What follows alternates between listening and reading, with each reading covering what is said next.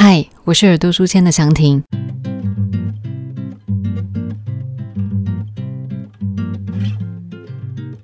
今天要介绍的这一本书是《二十一世纪的二十一堂课》，在 Great 的评分是四点二分，在豆瓣的分数是九点一分。作者他是一名历史学者，他叫做哈拉瑞。在这一本书之前，他还有写过两本书，大家应该在许多名人书单里面都蛮常听到的，分别是《人类大历史》和《人类大命运》。那么这三本书在内容上有什么样的不同呢？用非常粗略的分法来分的话，《人类大历史》和《人类大命运》说的分别是历史和未来，过去和未来。这一本书则是在说当下。哈拉瑞在《二十一世纪的二十一堂课》这本书当中，把现阶段人类社会几个比较重要的全球性的议题分成二十一个章节来讨论。探讨的主题包括现阶段他对于假消息的看法是什么，我们又应该要怎么办？他如何看待移民后的文化冲突？在这个时代，什么是比较理想的教育策略？民主社会遇到了哪些危机与转机？最后还有探讨一些比较偏哲学类的讨论，像是生命的意义是什么？我们到底是谁？等等的问题。那因为主题跟主题之间是各自独立的，我们讨论过后决定把这本书分成五集，一集探讨一个主题。一方面这样子的讨论比较容易聚焦，另外一方面，嗯，这样子的讨论也比较完整。好，那在正式开始之前。嗯，不知道大家有没有发现，我们今天的这个标题是写假消息，而不是大家平常比较常听到的假新闻。这背后其实是有个用意在的，就是要嗯麻烦大家，如果我们是要表达不实消息这样子的概念的时候，尽量讲假消息，而不是假新闻。为什么呢？因为假新闻三个字其实可以有两种完全不同的解读。第一种解读是说它是新闻工作者做出来的新闻，但是他报道的不是事实。第二个是说，它不是新闻工作者做的，它假冒是新闻。同样三个字讲的可以是完全不一样的事情。也就是说，假新闻三个字是没有很明确的操作型定义的，这样子没有办法讨论事情。所以，如果今天我们想要表达被传播的不实讯息这样子的概念的时候，我想用假消息三个字会比较恰当。在英文里面分别又叫做 disinformation 跟 misinformation。Misinformation 翻成中文比较像是误传的讯息，Disinformation 说的则是背后有组织、有策略目的的假消息，像是政治目的、商业目的等等。最后这种背后有明确组织的，他们就叫它 Disinformation。好，那我们回到今天的主题，这本书《二十一世纪的二十一堂课》对于假消息的看法是什么呢？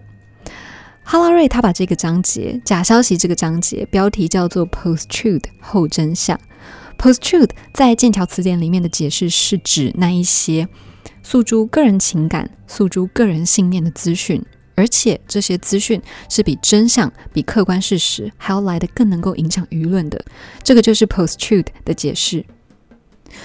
从哈拉瑞这个历史学者的角度出发去看待假消息，会发现假消息从来都不是新的概念。人类历史上一直都有各种有意无意的捏造的资讯，像是各种神话故事、各种宗教故事、各种政治人物的故事。我们以前叫这样子的资讯叫它故事，但其实它就是 misinformation 跟 disinformation 的一种。重点是。这些资讯之所以能够传播，是因为这些假消息被包装成故事，而故事本身是相较于真相来的更有吸引力的。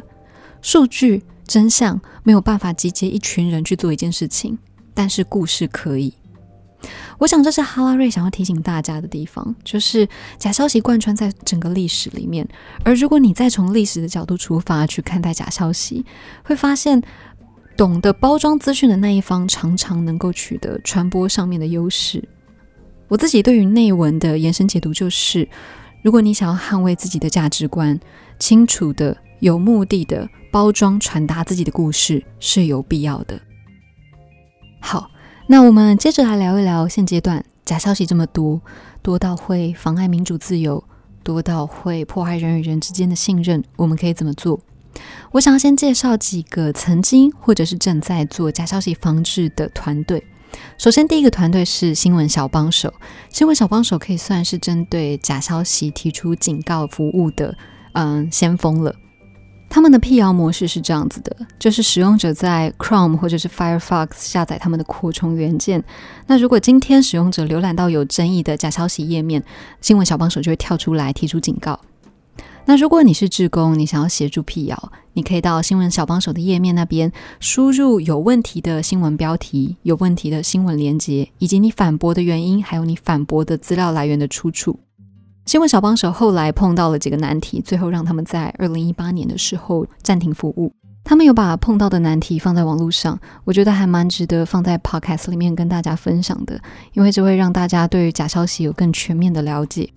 首先，他们碰到的第一个难题是，比起那些很明显的假讯息，例如吃什么东西要配什么样的药啊，一些很荒谬的食疗，这种一百 percent 的假讯息，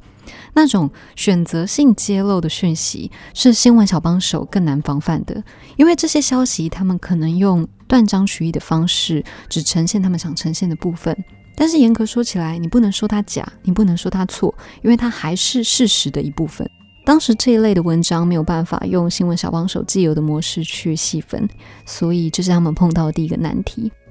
他们碰到的第二个难题是，呃，我们刚刚有提到，他们使用的辟谣模式是浏览器的跳出提醒嘛？那这在二零一三年的时候是适用的，因为当时大多数的使用者习惯还是使用电脑来看新闻。但是这件事情在二零一八年却完全反过来了，大家接收资讯的来源变成几乎都是手机，而不是电脑。所以，新闻小帮手能帮助的范围就缩小了。最后一个他们碰到的问题就是更底层的问题了，嗯，就是他们的运作模式是说，点开某个网页，接着有个跳出提醒，提醒你说，诶，这个可能是假消息。最一开始这样子设计的初衷是希望让人更轻松，不用担心被假消息精神污染。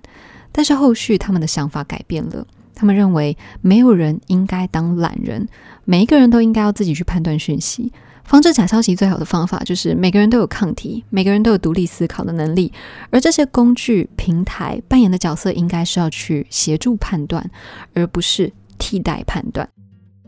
所以，经过这些瓶颈和思考，新闻小帮手认为理想的平台应该具备以下几个特质：第一个是说，嗯，平台是要采公开协作的方式，让读者有不同的意见是可以回馈到资料库里面的。第二个是平台要扮演的角色是补充资料，而不是喂资料，要把判断权留给读者。最后一个是说资料要进一步的再去细分，呃，一整篇文章里面哪一句话是主观意见，哪一句话是事实，哪一句话又不是事实，这样子去细分，才能让读者对整个文章的组成有更全面的了解。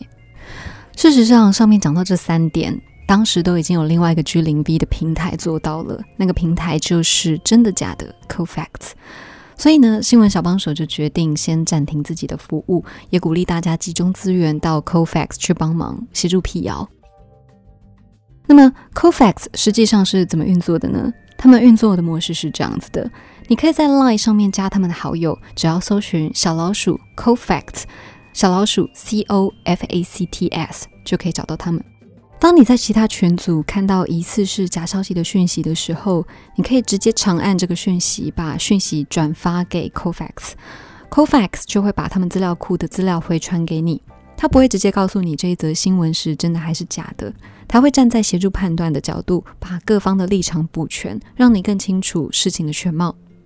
同时 c o f a x 它也是采协作的方式，每一个人都可以当编辑。那他们编辑的工作之一就是把有争议的文章做分类，包括说这一段文字是在说个人意见，这一段文字是事实，这一段文字又已经被证实是假消息了。所以呢，整体来讲 c o f a x 真的假的这个平台功能算是相对完整的。他们的资料库后来也延伸应用到另外一个假消息防治的 Line 机器人，叫做美玉仪。我们前面几个介绍平台都是在协助辟谣，但有时候假消息就麻烦在它容易让人有先入为主的观念，即便事后再澄清，效果也有限。针对这样子的状况，政府方面的处理是这样子的：目前政府各部会都有成立专责小组去监测，说是不是有假消息在蓄势待发。如果有，他们就会尽量让消息在触及社会大众之前，先发布一则和假消息一样有吸引力，甚至更有吸引力的图文、贴文、影片，让观众对于正确的资讯有一个全面的了解。像前阵子针对非洲猪瘟，部长多次上各种不同的媒体去宣传非洲猪瘟的防治，又或者是总统用教英文的方式一语双关去辟谣等等的。用这样子的方式，让民众在接触到假消息之前，先接触到更客观的资讯，就有点像接种疫苗。等看到假消息的时候，大家就都有保护作用了。在国外，他们叫这样子做法叫做假消息疫苗 （fake news vaccine）。上面讲到，包括 COVAX、美玉仪、打疫苗，都是防治假消息的方法。但是，我想最根源的做法还是提升公民媒体素养。公民媒体素养要提升起来，当然很慢，但其实是防治假消息最有效的做法。那有没有什么方法是我们现阶段就可以做，让人更容易辨识出假消息呢？国际图书馆协会他们就提出下面几个问题：当大家看到一篇文章或者是一个消息的时候，也许可以从这几个方向去思考。首先，第一个问题可以问自己的是：今天这个文章的内容，它是事实还是意见？第二个问题是，这个资讯背后的目的可能是什么？有政治目的吗？有商业目的吗？还是是有人想要满足自己心里的成就感呢？再来就是谁可能提出这个问题？第四，这个消息的来源可以信赖吗？第五，这个资讯它是新的还是旧的？如果它是旧的，为什么在这个时间点被提出来呢？最后一个是，呃，我觉得最必要也是最难的一个步骤，就是要意识到自己不论在批评或者是拥护任何议题，其实都是带着自己的人生经验跟价值观在判断事情。那也许在判断一件事情可信不可信的时候，要试着再更抽离一点，去分析自己的主观想法是不是已经影响到我们的判断了。我觉得这个是最难，但是也是最必要的一个步骤。上面这几个就是国家图书馆协会提供给民众去辨识假消息的方法。我们今天简短介绍了《二十一世纪的二十一堂课》这本书当中关于假消息 （post-truth） 后真相这个章节的整理，另外也介绍了一些关于假消息防治的平台，还有防治的方法。希望这样子的内容能让大家对于假消息有更进一步的了解。最后，也要谢谢每一个来信以及帮我留言分享这个节目的听众，包括雅雅、Vidal、佳慧，还有 Jo T K。你们的回馈让我能够更及时的调整节目的音质还有节奏，也谢谢你们的鼓励。最后，想要再工商一下我们的 Podcast《耳朵书签》是一个介绍高分书籍的节目，我们会挑选在 Greats 四分以上以及在豆瓣八分以上的书籍，希望透过我们的声音，能够把优质的想法和内容传递出去。但是这样子的整理是相对耗费心力的，所以如果你愿意，可以点选下面 Patreon 连接赞助我们 P A T R E O N Patreon，或者到 Patreon 这个网站搜寻耳朵书签赞助我们。每个月只要一杯咖啡的价格，就能让我们更有动力和资源走下去。也欢迎大家在 Instagram、YouTube、Facebook 追踪我们，就可以 follow 到我们最新的资讯喽。那我们今天的节目就先到这里，谢谢你们今天的收听，拜拜。